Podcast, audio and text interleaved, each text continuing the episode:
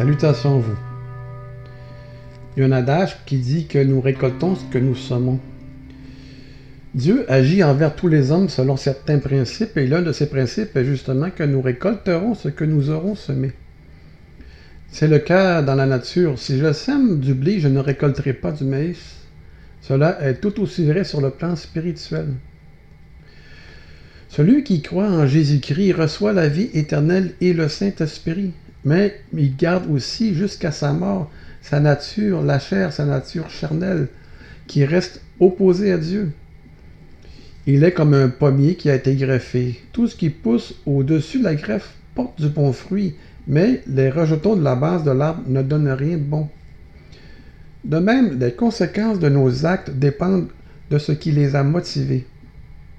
S'ils ont été inspirés par l'Esprit, le fruit en sera à la gloire de Dieu. Il sera pour notre bien. Si c'est la chair qui en est l'origine, il n'en résultera que de l'affaiblissement, de la tristesse, de la déception. La pensée de la chair, c'est la mort, mais la pensée de l'esprit, c'est vie et paix, a dit Paul dans Romains chapitre 8, verset 6. Notre expérience à chacun de nous montre que chaque fois que nous semons pour la chair, nous en récoltons des fruits amers. Notre Dieu ne voudrait pas que nous nous comportions ainsi, et il nous avertit avec amour.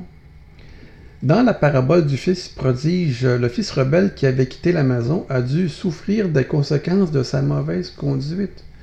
Mais malgré tout, son père l'a accueilli. On voit ça dans Luc chapitre 15, euh, verset 11 à 32. Et la grâce a surabondé envers lui. Romains chapitre 20, euh, chapitre 5, verset 20.